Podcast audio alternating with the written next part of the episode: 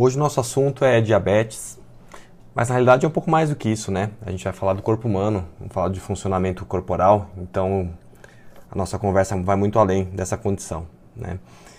Eu tinha uma professora na faculdade, uma professora de endocrinologia, e ela dizia que uma paciente uma vez chegou para ela e falou assim: Doutora, eu sei por que, que essa doença chama diabetes. Porque é coisa do diabo. A gente não pode comer isso, não pode fazer aquilo, né? Então, tamanho desespero de uma série de restrições que ela sentia frente à, à conduta e tratamento da doença. Mas na realidade a etimologia da palavra né, é um termo latino, né, diabetes, que tem origem aí no vocabulário grego que significa passar através. Né?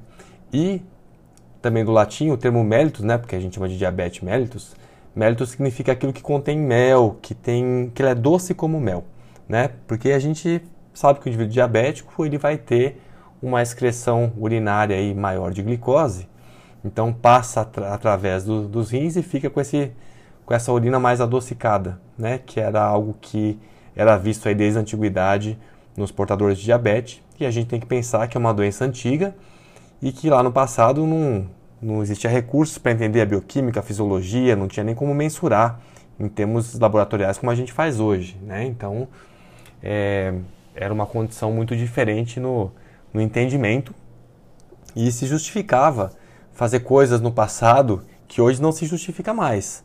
Ninguém deveria fazer uma restrição de carboidrato para um diabético né, e nem aumentar a quantidade de carne, de ovos, de laticínios para um diabetes, porque isso é uma má ciência.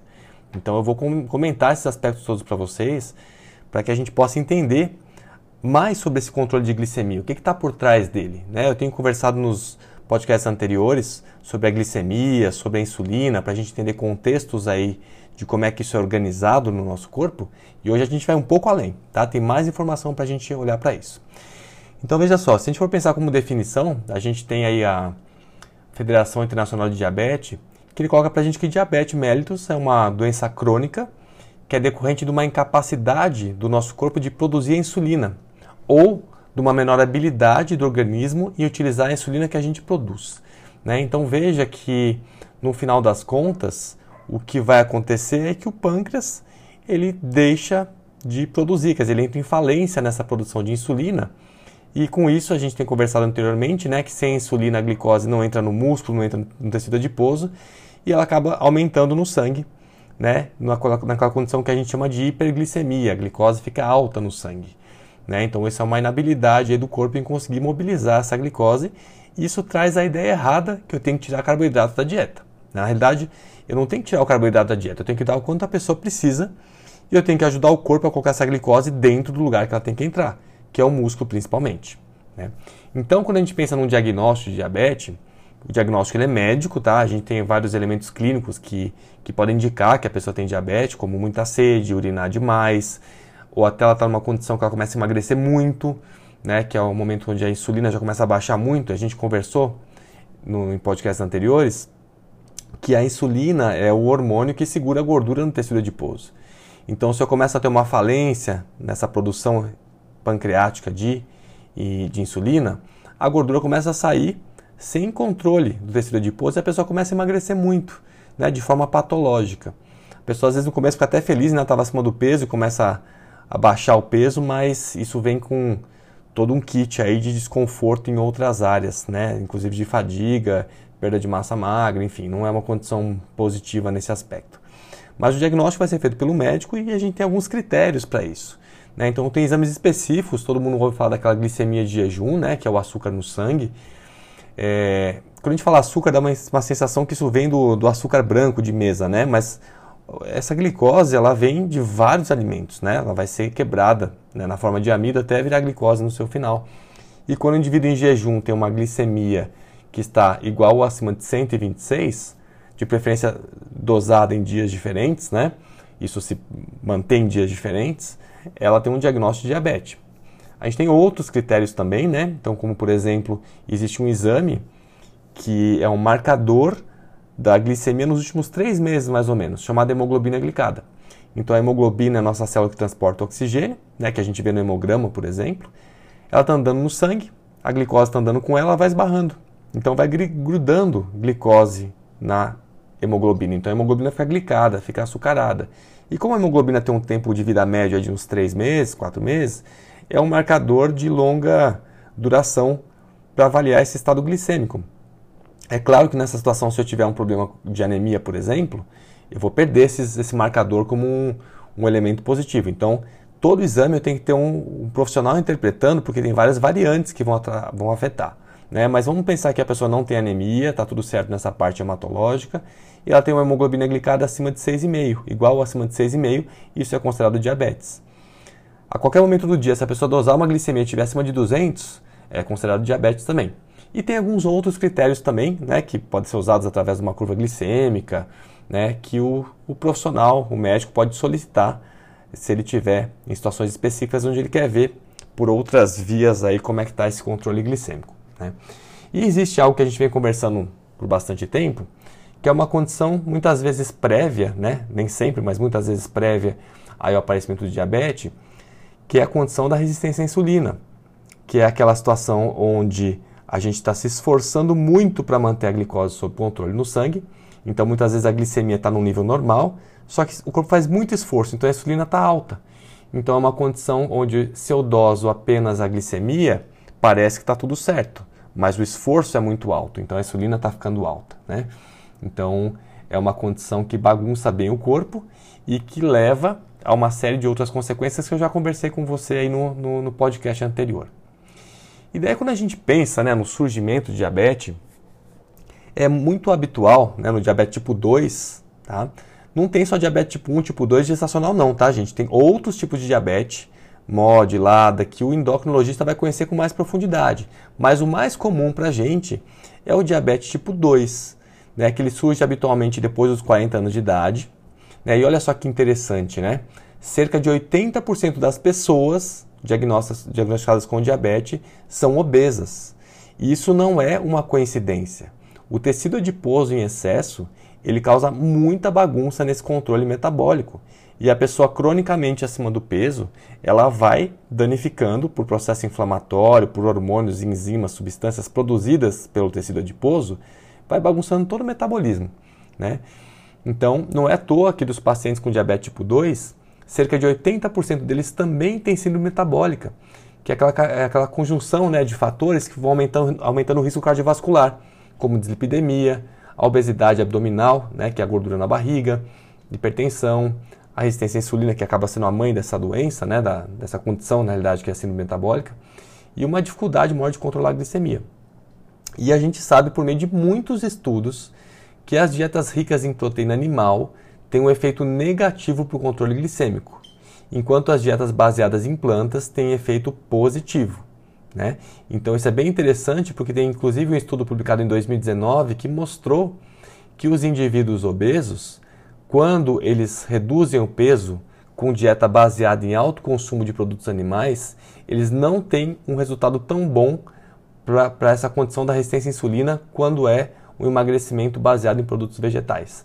Né? Então a gente tem isso bem claro, que os produtos animais são bem negativos para esse controle glicêmico, apesar da ideia comum ser de que se eu estou com um problema de glicemia alta, eu não vou dar carboidrato, eu vou usar uma dieta base de proteína e gordura, cuja característica dessa dieta é uma dieta com produtos animais. Isso é um grande erro que eu quero conversar com você agora, né? Então o que, que acontece?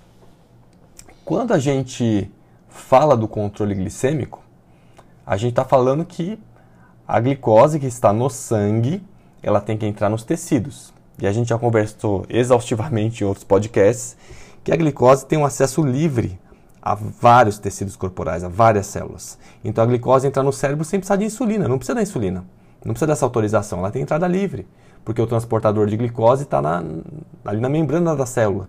Então a glicose entra e consegue passar. A glicose entra livremente também no fígado, entra livremente na célula vermelha, né, no eritrócito. Então ela vai tendo acesso livre a todos os lugares, menos o músculo e tecido adiposo.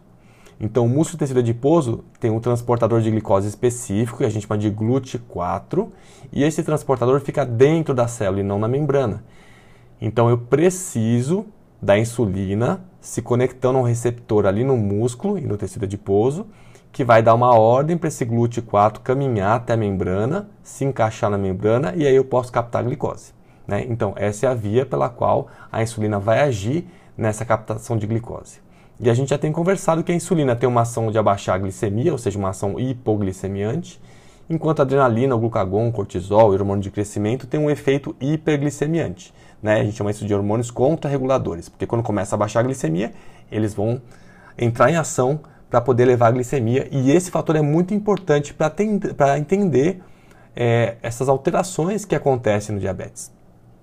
E veja que interessante, né? A gente tem é, muitos estudos já reunidos hoje para esclarecer para a gente essas alterações, e eu vou trazer para vocês uma, uma revisão bem interessante que foi um artigo publicado em 2016. Eu vou deixar inclusive uma foto dele no meu Instagram, na publicação onde consta a chamada para esse podcast. Depois, quem quiser dar uma olhadinha, é muito legal, porque ele coloca uma proposta de entendimento dessas alterações glicêmicas baseado na célula que produz a insulina, que é a célula beta pancreática. Por quê?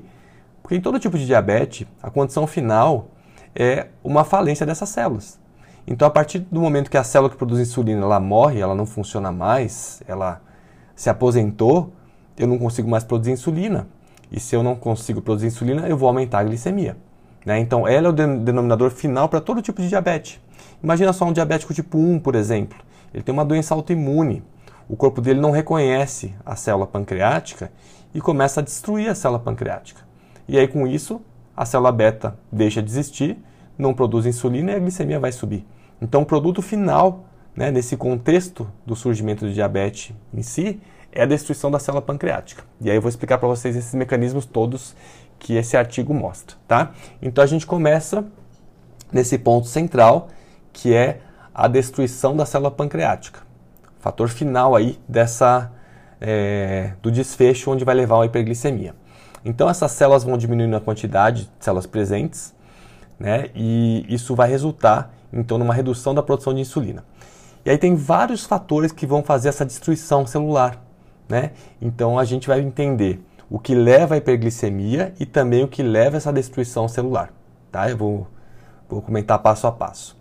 Então, um dos elementos que ajudam muito nessa condição de elevar a glicemia, né, que vai fazendo esse efeito de hiperglicemia, é o que a gente chama de redução do efeito incretínico.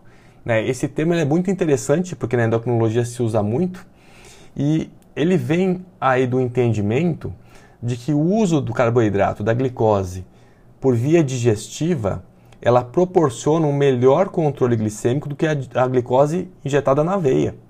Né? Isso é bem interessante. Olha o que acontece: a glicose, quando você usa por via oral, ela vai ter um poder 60% maior de estimular a secreção de insulina do que quando ela é injetada na veia.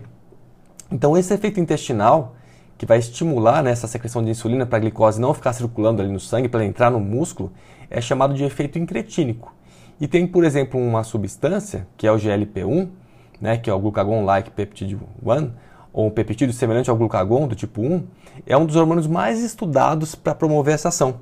Então, o nosso intestino ele vai produzir essa substância que é o GLP-1 e ele vai otimizar não só a secreção de insulina, mas também vai reduzir o esvaziamento do estômago e vai dar uma sensação cerebral de saciedade. Então, quando eu tenho uma condição intestinal propícia, eu vou produzir mais essa substância.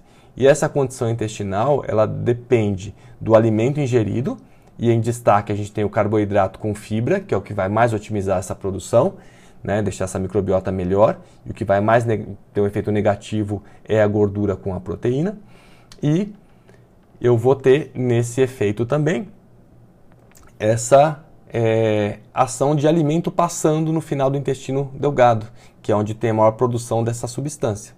A indústria hoje criou remédio, né, que tem uma estrutura similar né, a, a esse, essa substância que a gente produz, só que com um tempo de ação muito mais duradoura. Então é uma ferramenta que se usa hoje no tratamento de diabetes ou nos indivíduos que estão se tornando diabéticos e até para outras funções, como o pessoal tem usado até para emagrecimento, né? Mas é importante a gente frisar, eu já comentei isso em outros podcasts, que a gente produz essa substância no nosso organismo e a gente pode estimular a manutenção constante de produção dela. Bom, outro ponto que acontece é que no próprio pâncreas a gente não tem só a destruição das células beta que vão produzir insulina. A gente pode ter também uma alteração nas células alfa, que são as células que produzem o glucagon. Então, isso pode fazer com que o glucagon jogado em maior quantidade na corrente sanguínea cause uma elevação da glicemia. Lembra que a insulina abaixa a glicemia, o glucagon eleva a glicemia. Então, quando eu tenho essa disfunção, já onde o meu pâncreas está sofrendo com esse desgaste todo, eu acabo tendo, eu posso ter uma maior produção do glucagon que vai elevar a, a glicemia. Tá? Bom, daí a gente entra numa tríade, que são três elementos que vão causar o que a gente chama resistência à insulina que são tecido adiposo, a musculatura nossa periférica, né, nossos músculos mais volumosos, aí, digamos assim, e o fígado. Então o que, que acontece? O tecido adiposo, né, quando ele vai ficando mais, mais volumoso, ele produz aquela quantidade enorme de hormônios, de enzimas e substâncias que são altamente inflamatórias e que também dificultam o controle glicêmico. Eu gosto sempre de frisar aquela substância que o tecido adiposo produz, chamado resistina, que causa resistência à insulina. Então, a gente, nessa condição, quanto mais tecido adiposo eu tenho, mais difícil de controlar a glicemia. E se eu fico com a insulina cada vez tendo que ser produzida em maior quantidade, isso causa um desgaste grande para a célula pancreática, né? que a gente vai conversar que é um dos fatores aí de, de encurtar o tempo de vida dessas células. O músculo periférico, né, que é o nosso músculo esquelético, se a gente tem uma redução dele, porque eu não faço atividade física, né, ou porque eu tenho algum grau de desnutrição, esse músculo ele acaba tendo uma captação menor de glicose. Então sobra mais glicose no sangue e aumenta a glicemia. O que faz o músculo captar glicose sem precisar insulina é o exercício físico. Eu tenho alguns pacientes que às vezes passam por situações, eles são às vezes atletas, passam por situações de treino que são muito intensas, eles conseguem ficar um tempo maior sem usar insulina, né? Porque o músculo está tão ativo que ele vai captando essa glicose do sangue sem precisar da insulina. Então, a atividade física é um fator muito protetor no sentido de deixar o pâncreas quietinho, para a célula pancreática não ficar trabalhando, para não ter que produzir insulina, né? E o que é interessante que nessa situação também o fígado vai acabar bagunçando esse controle glicêmico. Olha o que, que o fígado faz. Ele aumenta a nossa produção corporal de glicose. Né? A gente tem, e a gente conversou já isso em outros podcasts, a gente tem uma condição que a gente chama de gliconeogênese, ou seja, a formação de uma glicose nova. O nosso corpo consegue produzir glicose a partir de aminoácidos. Então o fígado fica mais ávido em fazer isso. E com isso ele vai jogando mais glicose para a corrente sanguínea através dos aminoácidos, ou seja, um derivado proteico, e vai aumentando a glicemia. Muitos de vocês conhecem um remédio bem famoso chamado metformina. Uma das ações da metformina é reduzir isso, é reduzir essa, essa síntese hepática de glicose. Né? É uma das ações que ele faz para baixar a glicemia. Bom, nessa bagunça toda da resistência à insulina também, e dessa bagunça toda de hiperglicemia, eu começo a ter alterações cerebrais, onde eu vou ter aumento do apetite, eu vou ter redução dos níveis de dopamina matinal, né, que é um hormônio ligado à compensação, e aumento da nossa produção é, hormonal do sistema nervoso simpático. O nosso sistema nervoso simpático é o nosso mecanismo de luta e de fuga. Então, a característica dele é aumentar a liberação de adrenalina. Então, lembra que o cortisol elevado faz elevar o nível de glicemia e a adrenalina alta também faz isso. Então, eu tenho um tono simpático mais elevado né, que faz com que eu tenha esse aumento glicêmico. Um outro ponto muito importante, cada vez hoje o pessoal estuda mais isso, é a alteração que acontece no nosso microbioma, nas nossas bactérias intestinais. Então, quando a gente vai tendo essas alterações, os estudos têm indicado que acontece um desequilíbrio nessa, nessas bactérias, nessa microbiota, e acabam reduzindo a produção daquela substância que é o GLP-1, que ajuda muito no controle glicêmico. Então essas bagunças né, metabólicas, metabólicas e isso vem muitas vezes associado com uma alimentação inadequada, com excesso de gordura, de proteína e pouco carboidrato integral com fibra, isso bagunça muito essas bactérias intestinais e isso produz não só substâncias inflamatórias para o nosso corpo, como também dificultam esse controle glicêmico. Ocorre uma outra condição nessa modulação também das, da, da célula pancreática, né? Que são as alterações ligadas ao sistema imune e a resposta inflamatória.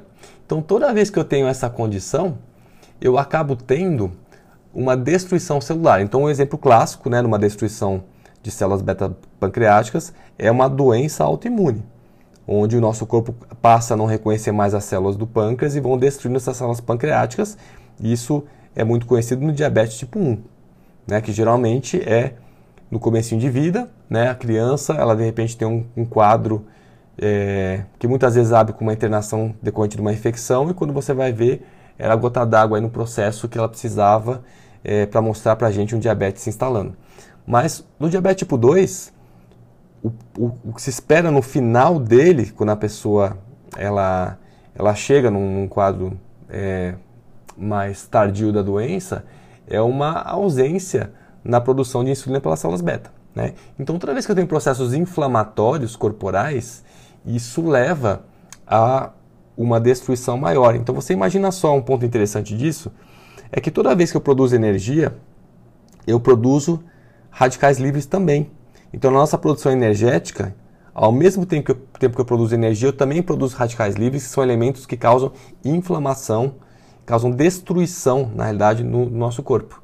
E quando eu faço uma dieta desprovida de alimentos naturais, integrais, de produtos vegetais, que são os mais ricos em antioxidantes, eu acabo a vida inteira produzindo mais energia com menos defesa antioxidante. E eu causo mais lesão dessas células que produzem energia. Então, de forma crônica, quanto mais vegetal for minha dieta, mais eu consigo é, proteger as células dessa produção de radicais livres. Então, isso acaba sendo bem importante. Tá? Outra alteração que acontece é no estômago e no intestino delgado, porque por disfunção pancreática, vai ocorrer uma menor produção de uma substância chamada amilina. A amilina é um hormônio que a célula beta produz e está envolvido na, na, no, na, motilidade do estômago, né? nesse esvaziamento do estômago. Então, como está reduzido, vai, vai fazer com que o estômago esvazie muito rápido. E se o estômago esvazia rápido, a glicose sobe muito rápido no sangue, porque o maior local de absorção da glicose não é no estômago, é no intestino delgado. Então, se meu estômago consegue segurar o alimento por mais tempo, ele vai passando devagarzinho o alimento para o intestino delgado, a glicemia não faz um pico, ela vai. A glicose vai entrando aos pouquinhos, porque vai chegando um pouco, entra, vou queimando, vai chegando mais, vai entrando e vou queimando. Então eu não tenho um aumento glicêmico. Ao passo que, quando eu esvazio rapidamente o estômago, eu vou ter automaticamente uma carga grande de carboidratos chegando no intestino delgado e a absorção vai ser quase como uma bomba ali, puf, entra um monte e eu faço um pico glicêmico e o meu pâncreas tem que trabalhar mais de uma vez só. Né? Então esse é o princípio aí dessa alteração que a gente acaba tendo também e é um dos princípios para entender o índice glicêmico, que a gente pode conversar outra hora. Né? E o décimo primeiro ponto que ocorre é uma alteração nos rins. É muito interessante porque o nosso corpo ele tem alguns, guardiões de carboidrato, guardiões de glicose do sangue. A glicose é tão importante que eu tenho um soldado para colocar lá dentro do corpo e eu tenho um soldado para não deixar que ela saia do corpo. Então, esses soldados são transportadores que a gente chama de SGLT, né, que é, um, é sódio é, glicose cotransportador, né, do tipo 2 que está no rim do tipo 1 que está no intestino. Então, o que, que acontece? A glicose, quando ela chega no intestino, esse cotransportador ele vai pegar a glicose junto com o sódio para colocar dentro do corpo. Não é à toa, gente, que esses repositores hormonais, pra, é, repositores é, de hidratação para atleta, vem glicose com sódio. Por que, que vem juntos os dois? Porque os dois são absorvidos juntos. Então isso favorece a absorção nessas condições. Não é à toa que o soro caseiro é glicose com sódio, né? Porque existe um, um, um, transporte em conjunto dos dois, um cotransporte. Então, quando os dois estão juntos, a absorção é muito melhor. Tá? Então, é por isso que vem junto. Então, o que ocorre aqui é que nós temos, quando a glicemia vai ficando alta, o soldado do, do rim, ele fala assim, opa, tem muita glicose, eu não vou deixar perder não. Ele vai tentar fazer com que a glicose que está chegando pelos rins, que iria ser jogada para a urina, volte para o corpo. Né? Então ele vai, vai aumentando a quantidade desses soldados ali no rim. Então esses GLT2 eles vão aumentando no rim e a glicose vai chegando, eles vão puxando de volta para o sangue. Então esses elementos também eles ajudam a tornar a glicemia um pouco mais alta. E hoje em dia tem remédios que são inibidores dessa substância para que a pessoa urine a glicose, para que ela ponha essa glicose para fora. Né? Então, hoje tem vários recursos desse ponto de vista medicamentoso para controlar diversos elementos que são diferentes frente ao ajuste que a gente quer proporcionar com relação à glicemia. Né? Então veja que interessante, nós temos vários fatores então que são importantes e vão impactar no controle glicêmico que eu quero conversar com vocês. Tá? Eu conversei agora, até agora sobre esses aspectos que vão destruindo a célula beta, que vão causando hiperglicemia, né? E eu tenho que saber o que eu posso fazer para otimizar esse controle glicêmico. E um dos pontos importantíssimos é o ajuste de peso. Tá? O ajuste de peso não tem muita conversa, tem que reduzir gordura abdominal. Né? Então, tem estudos com várias populações, incluindo americanos, incluindo asiáticos, que demonstram que os indivíduos de alto risco para diabetes tipo 2, quando eles mantêm atividade física regular e, entre aspas, restrição calórica, eles reduzem 58% o risco de ter diabetes tipo 2. Então, o estilo de vida faz muita diferença. Então, manter um peso adequado e atividade física regular é um fator muito importante para quem tem risco de diabetes. E muita gente tem risco. Né? Agora, eu só fazer um parênteses, porque os estudos falam em restrição calórica. Gente, isso é um erro, né? Restrição calórica é coisa de quem está acima do peso, que acha que vai passar fome se comer o que precisa. Né? Então, o termo correto não é restrição calórica, é comer o que precisa. Porque se você restringir demais a caloria, você vai desnutrir. Então, esse termo tem que ser mudado. O que a gente vai fazer para ajustar o peso não é restringir calorias, é comer só o que precisa. Então, como a pessoa está comendo a mais, ela vai acabar restringindo, mas depois que ela entrar num peso normal, ela vai manter só o que ela precisa em termos de ingestão calórica. Tá? Então, esse é, um, é, o, é o, conceito. Bom, outro ponto, né, além do ajuste de peso, é ajustar o tipo de gordura da dieta e o quanto tem de gordura dentro dos músculos. Isso é bem interessante porque os estudos têm mostrado que a qualidade da gordura acaba sendo até mais relevante do que o total de gordura dietética que se ingere. Então a gordura vegetal, que é mais mono e poliinsaturada, ela é muito mais favorável ao controle de diabetes tipo 2 do que uma gordura saturada. Isso até é fácil de ver pela estrutura química dessa gordura, né? A gordura saturada, ela não tem duplas ligações, como a gente chama. Tá? Isso é uma coisa bem bioquímica. Mas o fato é que ela é mais endurecida. Então, quando ela é colocada nas membranas celulares, toda a fluidez de membrana ela fica dificultada. A membrana fica, digamos, mais dura, mais enrijecida, diferente do que acontece quando a gordura é mais mono ou poliinsaturada, que é mais comum na gordura vegetal. Então a gordura saturada afeta negativamente o controle glicêmico.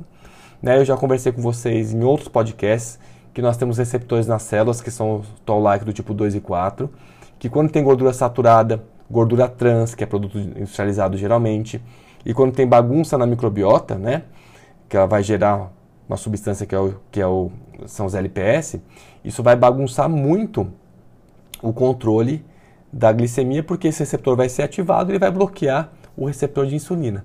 Então a gordura saturada é bem ruim nesse aspecto, e além disso, os estudos mostram que a maior ingestão de gordura saturada ela leva a uma hipertrofia das células adiposas e infiltração de células de defesa, que são os macrófagos. Isso vai ocasionar um aumento da produção de citocinas, que são substâncias mais inflamatórias, como TNF-alfa e interleucina 6, que eles vão alterar negativamente a sensibilidade à insulina. Então vai bagunçar o controle de insulina. E os estudos têm mostrado também que quando você faz uma dieta demasiadamente hiperlipídica e você acaba usando gordura como combustível, você vai ter alguns derivados dessa, dessa oxidação da gordura, dessa queima da gordura. Só para vocês terem uma ideia desses nomes, né? Tem as acilcarnitinas, acil-CoA de cadeia longa, ceramida, diacilgliceróis. E essas substâncias que são produzidas, elas vão trazer uma resistência à ação da insulina. Elas proporcionam resistência à insulina. E quando eu tenho mais acúmulo de gordura dentro da célula muscular, isso dificulta muito também o controle de, da, da, da glicemia. Tá? Outro ponto que a gente procura otimizar também é a quantidade e a qualidade do carboidrato na dieta. Então, tudo que puder deixar o estômago de forma mais lenta vai ser muito melhor. Por isso que a gente procura usar o alimento de baixo índice glicêmico. Só que nesse contexto e nesse conceito do baixo índice glicêmico, eu tenho que entender que é um alimento que ao chegar no estômago ele vai demorar para sair do estômago. Então tem várias medidas que a gente pode fazer para controlar isso. Né? Então, é, o mais conhecido que a gente coloca é a fibra, porque a fibra, quando ela é presente, ela dificulta, ela lentifica o esvaziamento do estômago. Então, a glicose vai entrar mais devagarzinho pelo intestino. Então, quando eu uso alimento natural integral, naturalmente eu estou colocando essa característica de um carboidrato junto com fibra. Mas eu tenho várias outras possibilidades que pode ficar numa outra conversa, né, que a gente pode reduzir o índice glicêmico do alimento, mesmo que ele seja um alimento de alto índice glicêmico. Tá? Então, isso aí fica para uma outra conversa. Nesse contexto também né, da, desse controle glicêmico, a gente sabe que o ferro tem um fator interessante estudado com relação a esse controle. A alta ingestão de ferro M, que é o ferro que tem nas carnes, assim como uma pessoa que tem um nível elevado de ferritina, que é o estoque de ferro, tem o maior risco de diabetes tipo 2. Né? A gente sabe que todo processo inflamatório vai ocasionar isso, e a gente tem muitos estudos mostrando que o ferro M, que é esse ferro da carne, ele é um ferro muito ruim para essa condição pancreática e ele pode levar a uma condição aí de mais lesão e é, destruição de células pancreáticas. Né? Isso aí fica para uma outra, outra história também, outra conversa, porque o assunto é mais longo. Bom, outro ponto importante que eu queria conversar com vocês é com relação a, a grupos alimentares, porque existe um raciocínio clínico para a gente, que é o que mais é, acaba sendo interessante, mas também existem estudos que são estudos que olharam grupos alimentares para saber qual é a relação desses grupos alimentares ingeridos com relação ao risco de diabetes. Né? Então a gente pode começar falando sobre a ingestão de carnes principalmente as processadas, que é um fator de risco para diabetes. O consumo vai piorar a sensibilidade à insulina, vai aumentar o que a gente chama de estresse oxidativo, que é essa produção de radicais livres e destruição celular. Né? E nós temos uma meta-análise que demonstra que ocorre um aumento progressivo na ocorrência de diabetes tipo 2 com consumo de carne. Então veja só, há um aumento do risco de 51% para cada, cada 50 gramas de carne processada consumida por dia pela pessoa e o aumento do risco é de 19%, né, que também é significativo, com o consumo de 100 gramas de carne não processada por dia. E é curioso porque a ingestão média do brasileiro de carne é cerca de 230 gramas.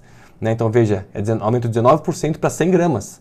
Então eu vou mais do que dobrar esse risco com o consumo atual que se tem pela população brasileira. Né?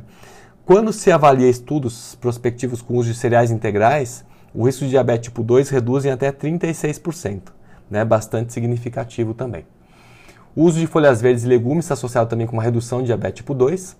E o consumo de frutas não está associado com um aumento de diabetes tipo 2, tá? sendo que o consumo de mirtilo, de uva, de maçã está associado com uma redução significativa desse risco em três grandes estudos de acompanhamento que nós chamamos de cortes.